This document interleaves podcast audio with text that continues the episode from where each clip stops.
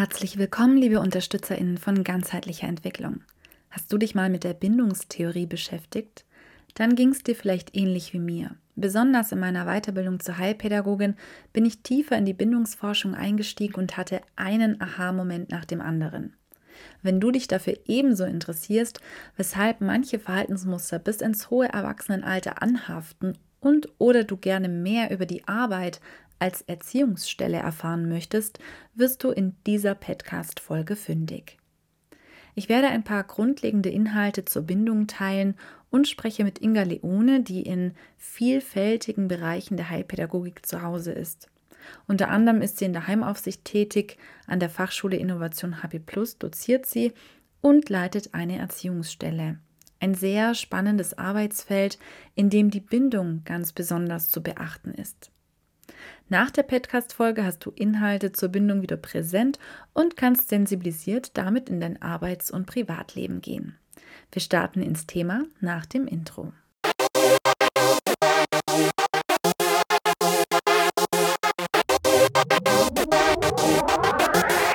Wissen und Inspiration für das Sozialwesen.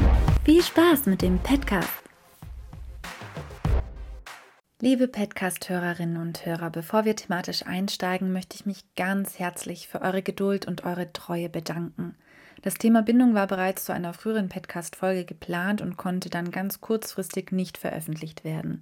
Das Leben bringt manchmal Wendungen mit sich, die wir nicht in der Hand haben. Und damit umzugehen, insbesondere wenn man sich schon so darauf gefreut hat oder auch darauf gewartet hat, ist nicht ganz einfach. Ich danke allen, die sich fachlich interessieren und in ihrer Freizeit so engagieren. Dass du den Podcast hörst, ist ein Geschenk für mich. Mein Geschenk an dich ist die herzliche Einladung zu einer kostenfreien Online-Fachtagung am 22. Mai. Also das Ticket ist geschenkt und es ist ein Samstag. Du hast auch die Möglichkeit, nur einzelne Workshops zu besuchen, wenn du zum Beispiel am Pfingsten arbeiten musst. Es gibt insgesamt 21 Programmpunkte einen interaktiven Live-Room und einen Stream-Room mit aufgezeichneten Inhalten. Und du kannst je zwischen zwei Workshops wählen. Inhaltlich werden wir begeistert von Elternarbeit, Deeskalation, gewaltfreie Kommunikation, Selbstfürsorge, Emoflex und vielem, vielem mehr. Es sind großartige Menschen dabei, wie unser Main Speaker Dirk Fiebelkorn, der uns aufklärt, weshalb das Kämpfen eine pädagogisch wertvolle Methode sein kann und auch Inga Leone, die du in dieser Podcast-Folge kennenlernen wirst, ist am 22. Mai vertreten. Ich würde mich sehr freuen, wenn du dich anmeldest und wir uns dort begegnen und auch miteinander ins Gespräch kommen können. Den Link findest du in den Show Notes oder du gehst über die Homepage www.innovation-empower.com, Online-Angebote, Veranstaltungen. Am besten direkt auf Pause drücken und für den 22. Mai anmelden. Ich freue mich auf dich. Dann widmen wir uns mal der Bindung. Bowlby und Ainsworth sind die BegründerInnen der Bindungstheorie. In etlichen Testungen zum Autonomie- und Bildungsverhalten wurden vier Bindungstypen ermittelt. Der sicher gebundene, der unsicher vermeidende, der unsicher ambivalent gebundene und der desorganisiert oder desorientiert gebundene. Das Bindungsverhalten wird durch die Beziehung zu den Bezugspersonen in der Kindheit geprägt und besteht eben oft weiter bis ins hohe Erwachsenenalter. Da das eigene Bindungsverhalten häufig dazu führt, dass entsprechend genauso mit den eigenen Kindern umgegangen wird, spricht man von der Vererbung von Bindungsmustern oder den Bindungstypen, also diese transgenerationale Weitergabe, also das Weitergeben der Bindungsmuster über Generationen hinweg. Und die Bindung spielt in sämtlichen Bereichen unseres Lebens eine Rolle, in unseren Beziehungen, im Arbeitsleben, ob wir neugierig sind, wie wir uns in unserer Freizeit verhalten, einfach überall. Und umso wichtiger ist es, dass wir uns mit unserer eigenen Bindung auseinandersetzen und reflektieren, welche Auswirkungen das auf unsere Kommunikation und unser Verhalten hat, ebenso wie wir dem begegnen können. Umso bewusster wir uns selber wahrnehmen, umso bewusster können wir damit umgehen und vermeiden, unbeabsichtigt auch andere zu verletzen. Ob der Wichtigkeit der Thematik beschäftigt sich eben dieser Podcast mit dem Thema Bindung. Und wie wir vermeiden können, Bindungsmuster zu vererben, wie wichtig es ist, sich zu reflektieren und sensibel zum Beispiel auch mit Eltern darüber zu sprechen. Die Bindungstheorie ist eine eklektische. Sie speist sich aus dem ethologischen, entwicklungspsychologischen, psychoanalytischen und systemischen Denken. Gerade in den 20er Jahren war die ganze Erziehung ja noch so geprägt von Strenge. Also da gab es zum Beispiel Watson, der gesagt hat, die Kinder sollen nicht verhätschelt werden, die sollen abgehärtet werden und schreien, damit die Kinder stark werden. Und dieser Einfluss, der hielt eben bis weit über die ja, 40er Jahre an, auch noch etwas darüber hinaus. Also ich weiß es auch noch von meinen Großeltern, die durchaus solche Bücher auch noch gelesen haben, in denen empfohlen wurde, zum Beispiel die Kinder rauszustellen oder so oder ja wirklich auch alleine zu lassen und ganz bewusst auch eigentlich Bindung zu entziehen und die Möglichkeit, ähm, sich zu regulieren, zu entziehen, weil gerade diese ganz kleinen Wesen haben einfach noch nicht die Möglichkeit, sich selber zu regulieren und sind darauf angewiesen, dass das durch eine Bindungsperson, eine enge Bezugsperson geschieht für Eltern heute, die sich sehr intensiv auch teilweise mit solchen Themen beschäftigen, wie erziehe ich mein Kind, wie ähm, verhalte ich mich, wenn die ersten Zähne kommen, wie verhalte ich mich, wenn das Kind nicht schläft und so weiter, kann das manchmal auch etwas überfordernd sein. Und dann gibt es teilweise auch ganz widersprüchliche Tipps, die da gegeben werden. Und unter anderem kommt es auch heute noch vor, dass Eltern mir erzählen, ja, ich habe gedacht, ich soll mein Kind nicht so verhätscheln oder ich muss aufpassen, dass mein Kind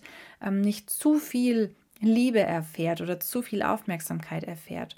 Und sicher gibt es auch dafür eine Grenze und gibt es einen gewissen Punkt, aber gerade wenn die noch ganz, ganz klein sind, die kleinen Wesen, die einfach das so brauchen, dass jemand anders da ist, der sie reguliert, weil sie es selber nicht können, da können wir nichts falsch machen an zu viel Anbindung oder Zuwendung. 1940 dann brachte Bowlby die zentralen Ideen zu seiner Bindungstheorie. Also er war zu der Zeit Leiter von einer Eltern-Kind-Abteilung in der Kinderpsychiatrie in der Tavistock-Klinik.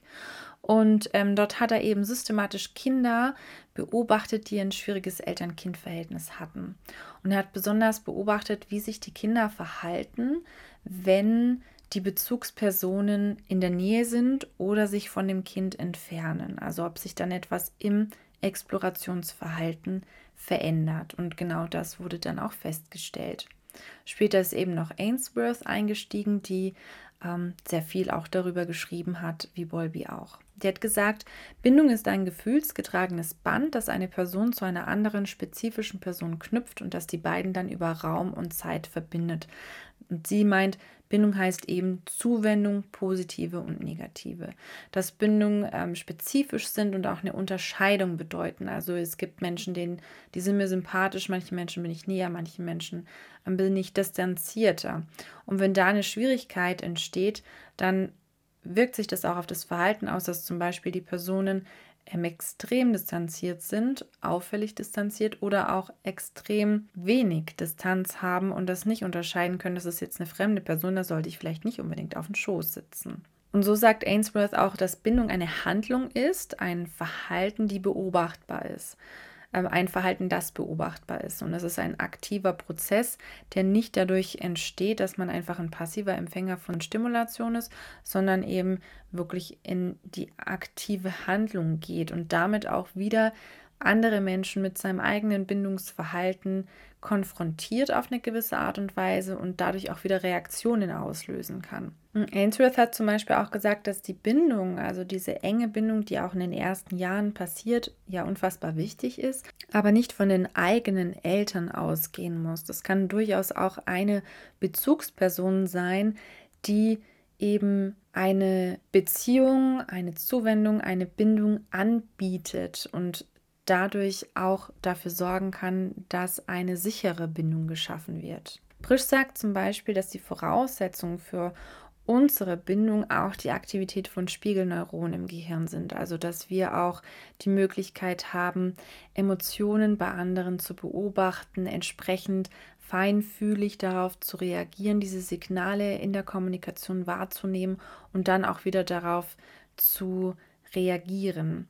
Und wenn wir diese Fähigkeiten in einem eingeschränkten Maße haben. Also das gibt es ja durchaus bei Eltern, die zum Beispiel aufgrund von ähm, bestimmten Behinderungs-, Erkrankungsbildern oder Wahrnehmungsformen ähm, hier Schwierigkeiten haben, dann wird auch entsprechendes ähm, Verhalten und es wirkt sich durchaus auf Bindung aus. Beim sicher gebundenen Kind hat das Kind eben Vertrauen in die Zuverlässigkeit und in die Verfügbarkeit der Bindungsperson und exploriert in deren Anwesenheit ungestört, also sie probiert sich aus. Die Bindungsperson wird als sichere Ausgangsbasis zur Erkundung der Umwelt wahrgenommen. Und bei der Trennung von ihr zeigt dann das Kind ein deutliches Bindungsverhalten eben mit Rufen, mit Suchen, mit Weinen.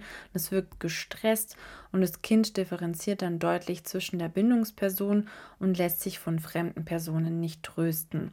Und die Rückkehr der Bindungsperson demonstriert dann das Kind Freude und sucht den körperlichen Kontakt. Und infolge der Erfahrung von dieser vorhersagbaren Beruhigung durch die Bindungsfigur, also das, was ich vorhin schon gesagt habe, es kann sich dann regulieren, kann es sich dann eben auch schnell wieder der Umwelt zuwenden und da explorieren. Das sicher gebundene Kind verfügt eben über ein inneres Arbeitsmodell in Anführungsstrichen, in dem die Bezugsperson als zuverlässig repräsentiert ist. Also es hat ganz viel mit Verlässlichkeit, mit Sicherheit zu tun. Also wenn wir mit Menschen zu tun haben, die eine hohe Unsicherheit zeigen und ähm, hohes Maß an Misstrauen haben zum Beispiel, ist das auch schon ein Hingucker für das Thema Bindung. Bei unsicher vermeidenden Kindern zeigt die Abwesenheit der Bindungsperson überhaupt kein Anzeichen der Beunruhigung oder des Vermissens und es exploriert scheinbar ohne Einschränkung weiter. Es zeigt nur wenig Bindungsverhalten und akzeptiert fremde Personen als Ersatz. Innerlich ist das Kind aber aufgewühlt und spätere Untersuchungen konnten dann auch belegen, dass die Deaktivierung und die Unterdrückung des Bindungsverhaltens mit einer hohen emotionalen Belastung einhergeht. Und bei der Rückkehr von den Bindungspersonen wird diese ignoriert, in der Regel, und der Körperkontakt wird eher abgelehnt. Und das unsicher vermeidende, also vermeidend gebundene Kind hat dann die Bezugsperson als zurückweisend verinnerlicht. Und um diese Zurückweisung nicht permanent erfahren zu müssen, wird der Kontakt vermieden und möglichst keine Verunsicherung gezeigt. Die Bindungsperson zeichnet sich also durch einen Mangel an Affektäußerung, also von Emotionen, durch die Ablehnung und Aversion gegen Körperkontakt sowie häufig auch Zeichen von Ärger aus. Und das Kind kann kein Vertrauen auf die Unterstützung entwickeln, also es weiß nicht, dass die Regulation kommen wird, sondern es erwartet eben diese Zurückweisung. Und infolgedessen unterdrückt das Kind die Annäherungsneigung, um zumindest in einer tolerierbaren Nähe der Mutter zu bleiben. Also negative Gefühle werden unterdrückt und dadurch gibt es diese distanzierte Struktur. Und als Erwachsene äußert sich das dann eben in diesem Bindungsstil, indem ich eine hohe Distanz zum Beispiel auch zeige zu Bindungsthemen oder auch eben zu körperlicher Zuwendung. Und dann verhält sich ja die Person im Erwachsenenalter wieder ähnlich, ne, weil ich muss, also bin ja dann auch distanzierter. Und so passiert es dann häufig, dass die Kinder eben entsprechend auch wieder in, die, in den distanzierten Bindungsstil kommen. Beim unsicher ambivalent gebundenen Kind, da ist es eben stark auf die Bindungsperson fixiert. Es gibt nämlich eine chronische Aktivierung des Bindungssystems und so ist es auch bei der Anwesenheit von der Bindungsperson stark in dem Explorationsverhalten eingeschränkt.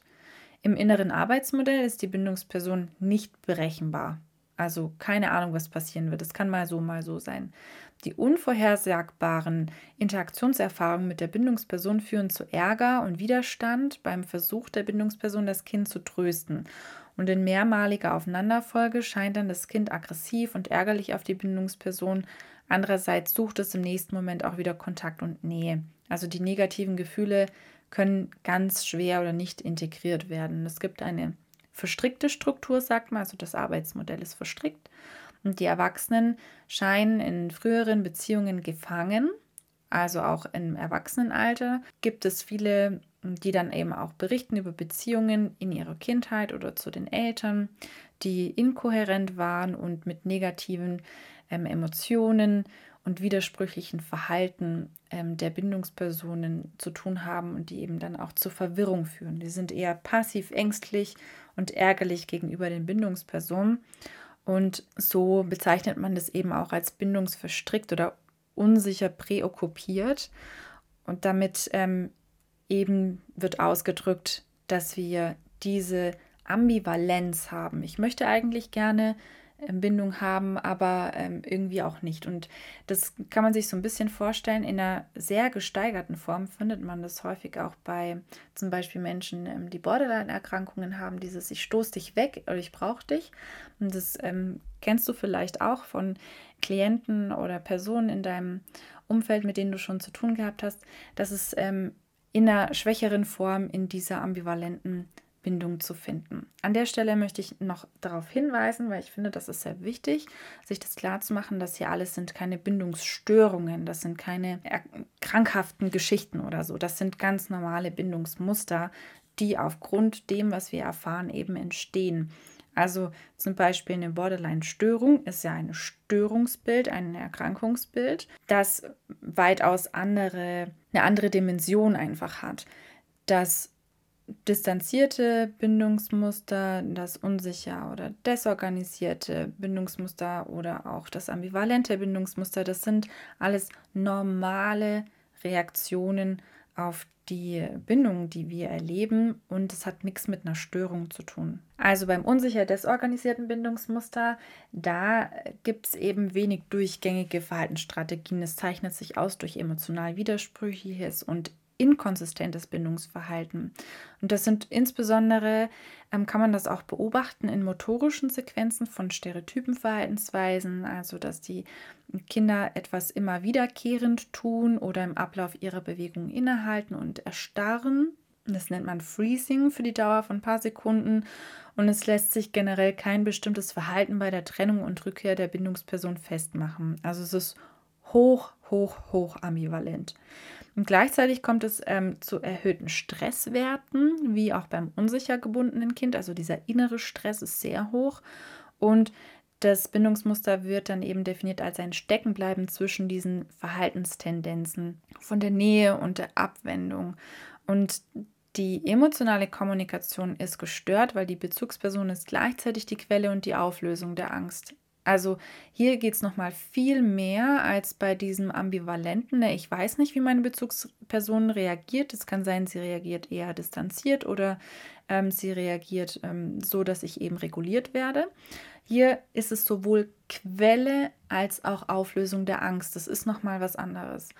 Und das führt dann eben auch dazu, dass es hier ein richtiges Zusammenbrechen von organisierten Strategien gibt also in bindungsrelevanten Situationen. Und deswegen ist es eine desorganisierte Bindung. Es wird hier auch von dem unverarbeiteten Trauma ausgegangen und auch vor allem dem unverarbeiteten Trauma der Bindungsperson, was dann eben dazu führt, dass es eine emotionale Unerreichbarkeit gibt, die zu diesen Inkohärenzen und Irrationalität führt. Was man sicher sagen kann, ist, dass die Menschen, die desorganisiert gebunden sind, auch ein erhöhtes Risiko haben, eine psychische Erkrankung zu erlangen. Ganz spannend ist dann die Prävalenz sich anzuschauen, also wie häufig die einzelnen Bindungstypen auftauchen. 52,2 Prozent der Kinder zeigen eine sichere Bindung, während 24,6 Prozent der Kinder eines der beiden unsicheren Bindungsmuster zeigen, also das ambivalente und vermeidende. Die desorganisierten Bindungsverhalten sind ganze 23,2 Prozent und das ist eben schon eine sehr alarmierend hohe Zahl, wenn man davon ausgeht, ähm, dass es zu psychischem Leiden oder auch psychischer Erkrankung führen kann. So viel mal als ein kleiner Einstieg und Einblick, um sich dem Thema anzunähern. Und da hören wir mal, was Inga Leone dazu zu sagen hat. Ich würde gerne starten mit dem Thema Bindung. Ich habe die, die Einschätzung, dass das Thema sehr unterschätzt wird und dass man der Ansicht ist, mit einer guten pädagogischen Arbeit und mit einem guten Bindungsangebot könnte man die Geschehnisse eventuell reparieren das sehe ich nicht so. Ich sehe eher, dass es darum geht zu schauen, ähm, wie, wie kann der Mensch, das Kind mit der misslungenen Bindung am Lebensstart umgehen und wie, wie kann er sich neue Netze erschließen. Würdest du sagen, dass man den Bindungstypen verändern kann? Schwierig schwierig. Ähm, ich glaube schon. Ich glaube schon. Ähm, sonst sonst wäre meine Arbeit vielleicht manchmal sinnvoll. Ich glaube schon, dass man sie verändern kann. Aber dass das viel Arbeit für beide Seiten ist, insbesondere für das betroffene Kind. Mhm. Und die auch einfach in ganz, ganz früher Kindheit beziehungsweise sogar auch vorgeburtlich schon geschehen. Und gerade diese sind ja so emotional verankert, dass es so schwer ist, da ranzukommen. Was braucht's denn insbesondere, um da unterstützen zu können oder ein entsprechendes Angebot machen zu können, um auch ja möglicherweise den Bindungstypen vielleicht nicht direkt zu verändern, aber eine Chance zu bieten, da aufzumachen. Ausdauer, Geduld und immer wiederholend, immer wieder das Angebot erneuernd und trotz aller Abwehrmechanismen seiten des Kindes da zu bleiben. Mhm. Ich glaube, das ist ein ganz wichtiger Punkt, was du gerade sagst. Man sagt auch, nahe Pädagogik so, das sind korrigierende Beziehungserfahrungen, die wir machen. Und da ist das Bleiben und konstant sein, glaube ich, eine ganz wichtige Stellschraube. Ja. Wie ist es, wenn man in Teams arbeitet jetzt? Da haben wir ja schon allein durch die unterschiedlichen Personen, die da mitarbeiten, nicht diese Konstanz, die es sonst in einer, sag jetzt mal, gewöhnlichen Familie gäbe. Ja, wir können sie vielleicht in unserem Handeln bieten, indem die Konstanz nicht, nicht von der Person abhängt, sondern von, von dem, was getan wird und sich das immer wiederholt und auch klar ist. Ich denke, ähm, die Handlungsmuster müssen einfach sehr klar sein. Die Reaktionen sehr ähnlich und in gleicher Struktur. Also ich glaube, dass diese Kinder sehr viel Struktur brauchen. Um Sicherheit zu erfahren. Ne? Ja. Mhm. Und um die Züge aus der Hand zu geben, sonst machen sie sich ihre eigenen Strukturen. Was denkst du, wie wichtig ist es für uns als helfende Personen, dass wir uns auch mit unseren eigenen Bindungserfahrungen auseinandersetzen? Ich glaube, das ist grundlegend äh, wichtig, um diese Arbeit tun zu können. Nur wenn wir unsere eigenen Bindungsmuster verstehen, können wir auch gute Angebote machen. Und wenn wir wissen, was für uns gute Bindung heißt und bedeutet, wovon sie abhängt, und nur dann ist es möglich. Ähm, inwiefern beeinflusst mich das jetzt? Also angenommen, ich ähm, habe mich jetzt intensiver mit dem Thema Bindung auseinandergesetzt und habe jetzt herausgefunden, ich habe einen eher distanzierten Bindungstyp. Wie hilft mir das jetzt für meine persönliche Tätigkeit? Ich glaube, dass auch das mir in der Tätigkeit hilft, indem ich es weiß, es auch klar zu zeigen, ähm, zu zeigen, was ist mein Bindungsangebot, was beinhaltet es und trotz der Distanziertheit, ja auch Emotionsangebote zu machen. Nur über diese Emotionen erreichen wir die Kinder schlussendlich auch. Und ähm, da ist es wichtig, sich zu reflektieren und zu schauen, ähm, was kommt beim Kind an und wo muss ich mein eigenes Handeln verstärken, damit es ankommen kann. Und im Endeffekt ja dann auch schauen, was brauche ich, um meine Arbeit gut gestalten zu können. Genau, also ich, ich glaube, dass da auch ähm, der Part Supervision ähm, eine ziemlich wichtige Rolle spielt, um sich sein eigenes gut anzuschauen, um zu gucken, was brauche ich, was braucht das Kind und wie bringen wir das zusammen, unseren Erfahrungen. Mhm. Wäre es dann auch ratsam, zum Beispiel eine Psychotherapie in Anspruch zu nehmen? Das hängt, glaube ich, sehr vom Kind ab, wann man da einsteigt und was das Kind braucht, auf welche Methode sich das Kind einlassen kann. Ähm, oft ist es in den Erziehungsstellen so, dass man das Kind einfach erst mal ein, zwei Jahre ankommen lässt mhm. und dann in diese Arbeit mit einsteigt, weil die Kinder auch sehr schnell überfordert sind mit den Angeboten. Und ob das dann ein, eine psychotherapeutische Sache wird oder ob es ähm, Einheiten in der heilpädagogischen Praxis sind oder, oder, das würde ich sehr individuell entscheiden. Übrigens gibt es einen Blogbeitrag zum Thema Bindung unter www.innovation-empower.com. Das findet ihr unter dem Reiter Ressourcen Blog lesen. Da wird ausführlich die Bindungstheorie nochmal dargestellt mit Beispielen und es gibt auch einen ganzen Absatz dazu mit Hilfen und möglichen Hilfestellungen.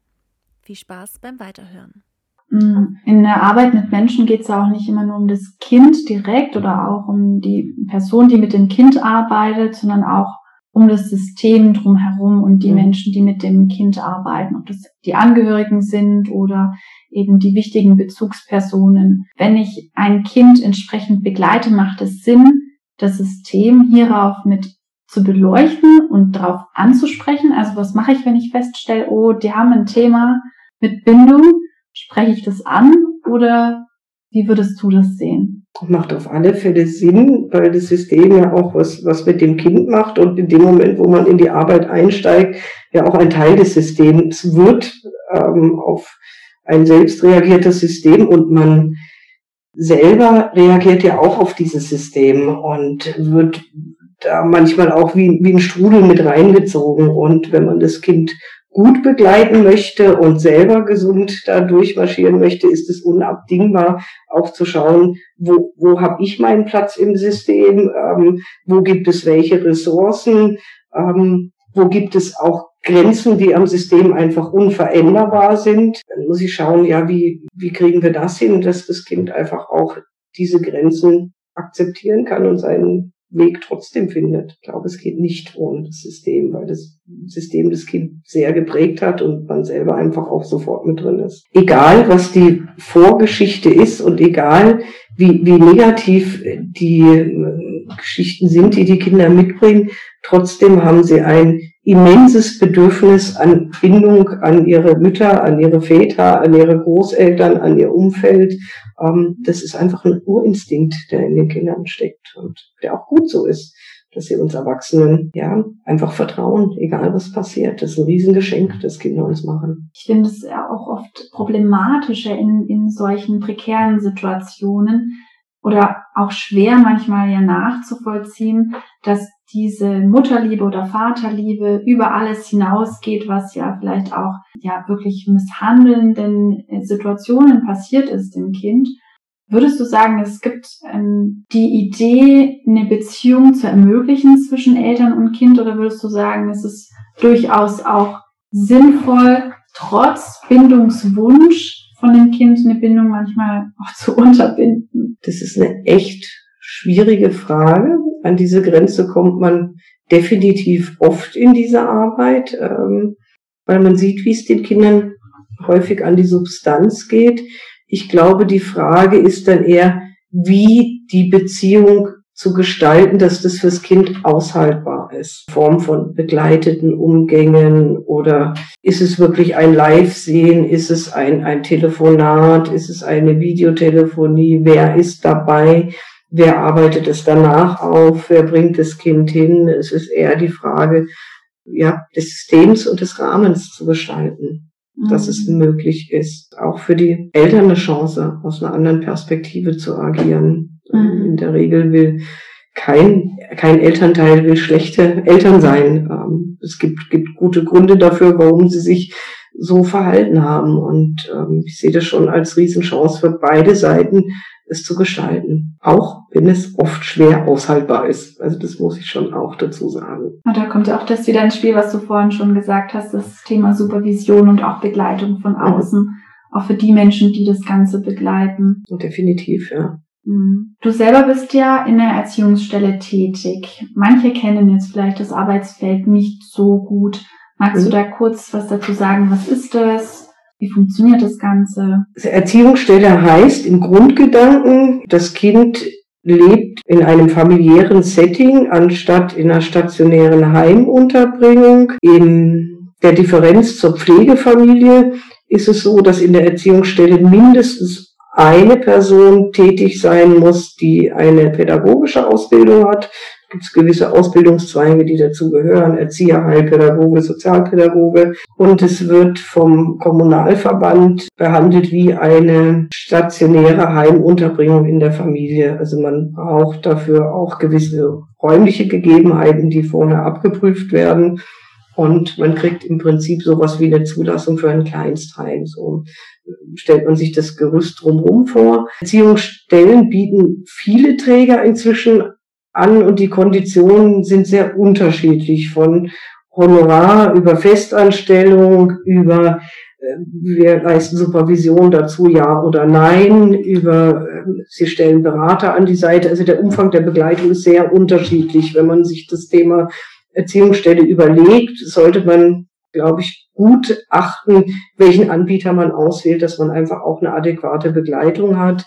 Ähm, wenn man eine Einrichtung hat, die einem einfach einen Berater zur Seite stellt, dann ist diese einfach der Schnittstelle zwischen den Angehörigen des Kindes, zwischen dem Jugendamt und zwischen einem selbst, so dass man nicht in diese Konflikte mit reinkommt. Das hält einem einfach viel, ja, Dinge ab, die die Arbeit mit dem Kind sonst belasten würden. Das entlastet sehr. Die Kinder sind ähm, in der Regel, wenn sie nicht in der Schule oder im Kindergarten sind, wie in jeder Familie, tagsüber zu Hause.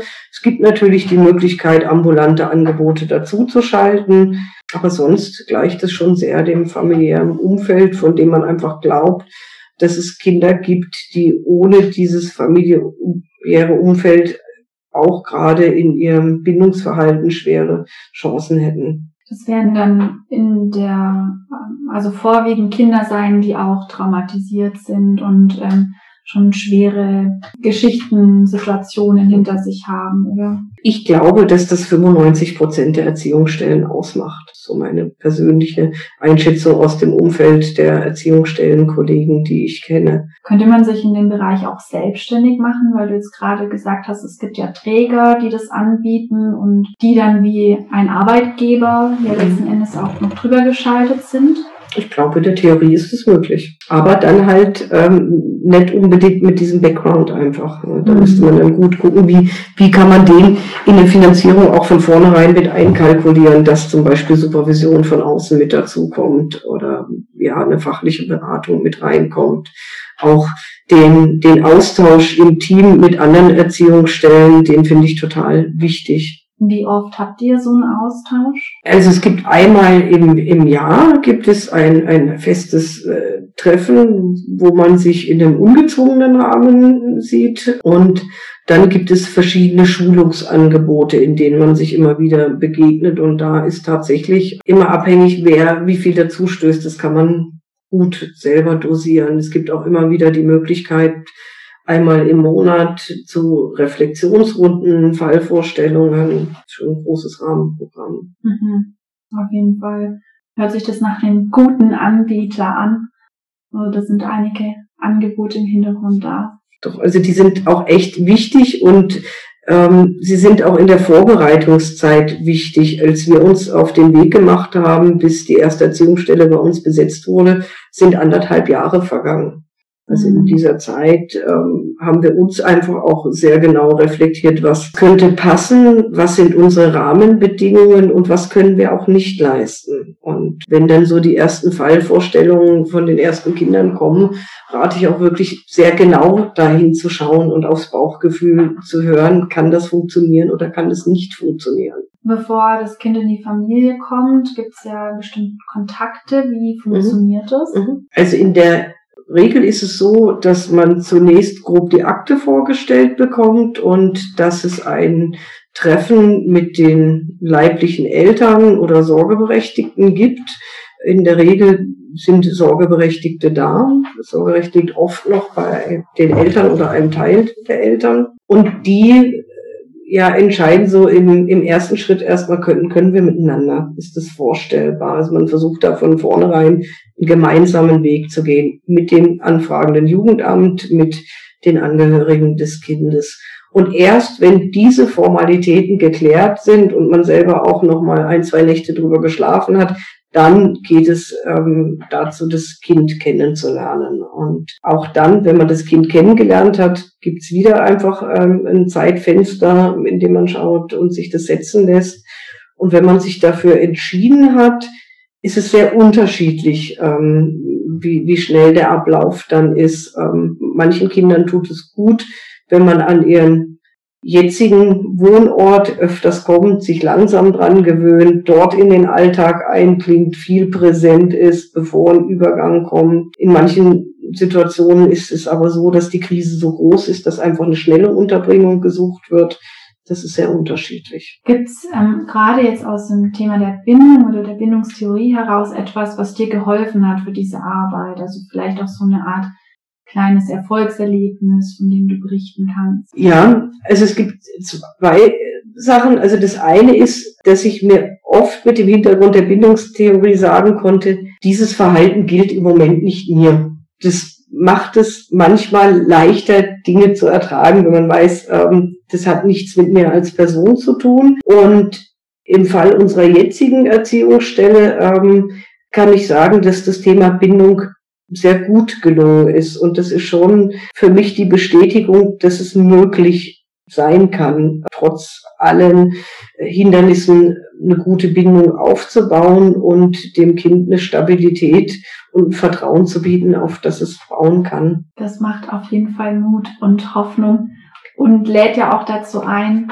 sich mit dem Arbeitsfeld zu beschäftigen. Was ist so das Großartige so an, an dieser Arbeit als Erziehungsstelle? Also an sich sind Kinder immer eine Bereicherung, also egal in, in welchem Kontext. Und ich finde, ähm, diese Kinder, die so wenig Erfahrung teilweise mitbringen und so, so wenig Input bekommen haben, ja sehr, sehr dankbar durch die Welt gehen. Ähm, das Thema Tiere ist ein Riesenthema, das Thema Pflanzen. Also ich finde, sie sind unheimlich wachsam gegenüber dem, was, was um uns herum ist und das erdet uns auch ein Stück weit. Sie fordern uns und reflektieren uns auch sehr deutlich. Also sie wissen sehr schnell, wo unsere Dreh- und Angelpunkte sind und wo auch unsere kritischen Punkte sind. Ähm, die arbeiten sie sehr schnell raus und das ist auch für einen selber eine riesen Entwicklungschance, den Weg zusammenzugehen. Hm. Ja, richtig schön, dass du das so als Entwicklungschance auch für einen selbst begreifst.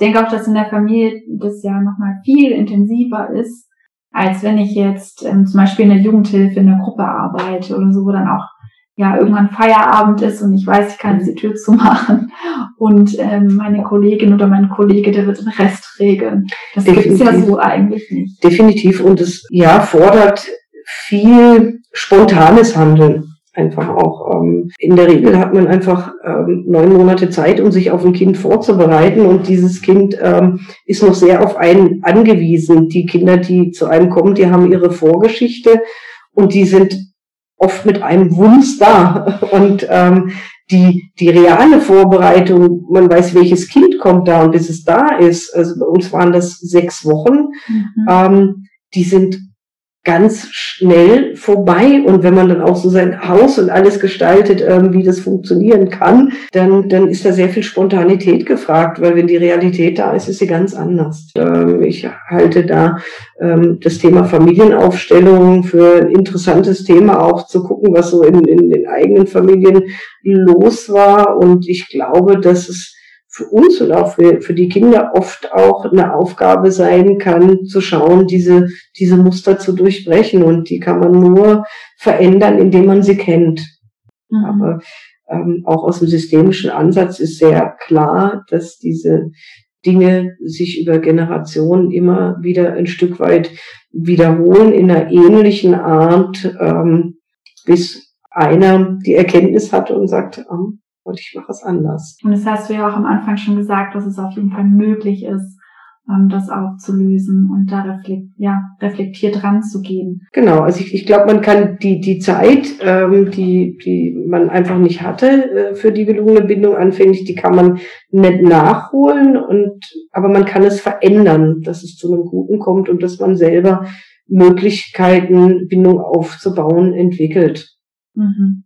Aber da brauchen die Kinder total viel Anleitung. Die wissen oft nicht, was, was ist richtig an Nähe und Distanz. Die wollen das mhm. gut machen und da ist auch eine Riesengefahr einfach auch mit verbunden, wenn man nicht weiß, ähm, wie nah komme ich wem und wer ist mein Best Friend und wer nicht. Umso schöner, wenn die Kinder das in der Familie erleben dürfen und da Vorbilder haben, mhm. die ja nochmal ja näher an der Lebensrealität irgendwie sind. Wir haben ja doch häufig in so stationären Settings die professionelle Distanz, die mhm. immer ein Thema ist. Und ich glaube, das ist genau das, was sie benötigen, ist einfach hautnah und in kleinem Rahmen zu erleben, der sich dann langsam erweitert, ähm, wo man auch schaut, oft sind diese Kinder am Anfang in kleinen Schulklassen, in kleinen Kindergartengruppen. Also das ist was, was sich häppchenweise entwickeln darf und kann. Mhm. Und diese Geduld ist einfach auch wichtig. Diese Kinder sind bindungsmäßig nicht vergleichbar mit anderen Kindern, wo man sagt, na, mit drei geht man in den Kindergarten, mit sechs geht man problemlos in die Schule. Ähm, das ist schon anders. Hast du sonst vielleicht noch Tipps zur Weiterqualifizierung oder selbst vielleicht schon ähm, etwas gelesen oder so zu dem Thema, wo du sagst, also das hat mir sehr geholfen und das fand ich einfach klasse. Mhm. Frau Wiemann heißt sie, glaube ich. Ähm, müssten wir mal schauen, die hat sich sehr viel mit, mit Pflegefamilien und Bindung beschäftigt und ähm, hat gute Ratgeber und Handbücher einfach auch mit auf den Weg gegeben. Und da habe ich tatsächlich vorher einiges an, an Literatur gelesen, an, an Erfahrungen von, von Menschen, die ja dieses Projekt Pflegefamilie Erziehungsstelle einfach schon ja erlebt haben und was ihre Schlüsse daraus sind. Ganz herzlichen Dank dir, liebe Inga, und ich hoffe, dass auch du, liebe Podcast-Hörerin und lieber Podcast-Hörer, wieder ganz viel mitnehmen hast können aus dieser Folge und das auch in dein Praxisfeld mit reintragen kannst. Ich würde mich wahnsinnig freuen, wenn wir uns auf der Online-Fachtagung wieder treffen und sehen am 22. Mai. Dort wird auch Inga Leone vertreten sein zum Thema Zusammenarbeit mit Eltern und Angehörigenarbeit. Sie kann aus der Perspektive sowohl des Elternteils als Erziehungsstelle als eben auch die fachliche Sicht mitbringen und uns da ganz viel mitgeben.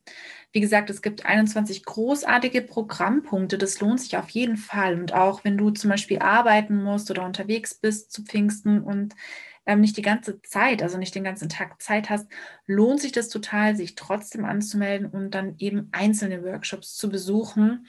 Und wie gesagt, ich freue mich wahnsinnig auf Inga. Ich freue mich total auf die anderen Programmpunkte und auch, wenn wir uns dort begegnen und miteinander in den Austausch kommen können. 22. Mai, jetzt anmelden. Es gibt beim Podcast häufig ein Zitat zum Ende und diesmal eins von Inga Leone. Ich bin ich wenn ich meinem Bauchgefühl vertraue, auf meine innere Stimme höre und von Herzen handle.